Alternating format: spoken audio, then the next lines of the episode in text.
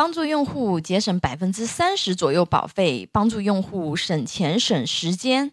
需要咨询保险的朋友，可以关注微信公众号“富贵成长记”咨询。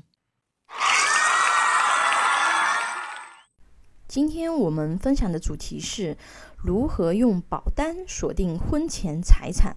目前中国的离婚率数据一直居高不下啊！如果想了解具体数据的朋友，可以点击如何规避孩子的婚姻风险。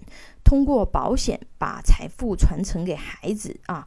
这篇内容分享里面有一九八七年至二零一七年离婚率的数据啊。我们今天来谈谈成年人，尤其是高净值人士啊，如何用保单保护自己的婚前财产。那我们先来看一下啊，《中华人民共和国婚姻法》里面关于夫妻财产啊，它的一些法律条款。第十七条，夫妻在婚姻关系存续期间所得的下列资产，归夫妻共同所有。啊，这是共同所有啊，大家注意一下啊。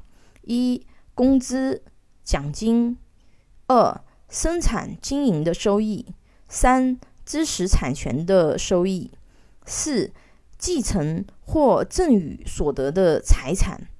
但本法第十八条第三项规定的除外。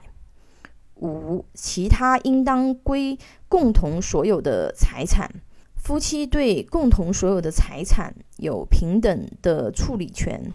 第十八条有下列情形之一的，为夫妻一方的财产：一、一方的婚前财产；二、一方因身体受到伤害获得的医疗费、残疾人生活补助费等费用；三、遗嘱或赠与合同中确定只归夫或妻一方的财产；四、一方专用的生活用品；五、其他应当归一方的财产。第十九条啊，夫妻可以约定婚姻关系存续期间所得的财产以及婚前财产归各自所有、共同所有或部分各自所有、部分共同所有。约定应当采用书面形式，没有约定或约定不明确的，适用本法第十七条、第十八条的规定。夫妻对婚姻关系存续期间所得的财产以及婚前财产的约定，对双方具有约束力。夫妻对婚姻关系存续期间所得的财产约定，归各自所有的。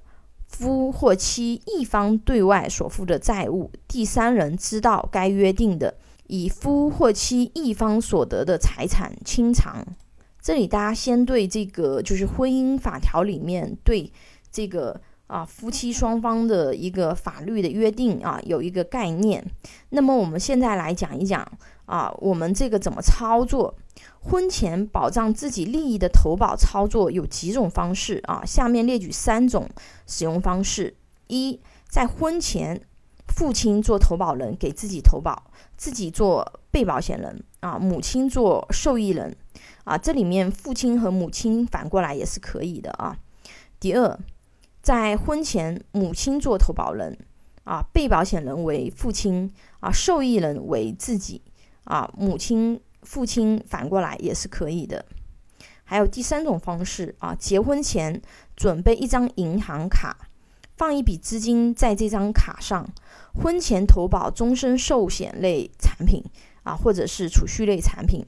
那婚后的话呢，这张银行卡不要有现金流进出啊，用这张银行卡里面的钱来续交保费。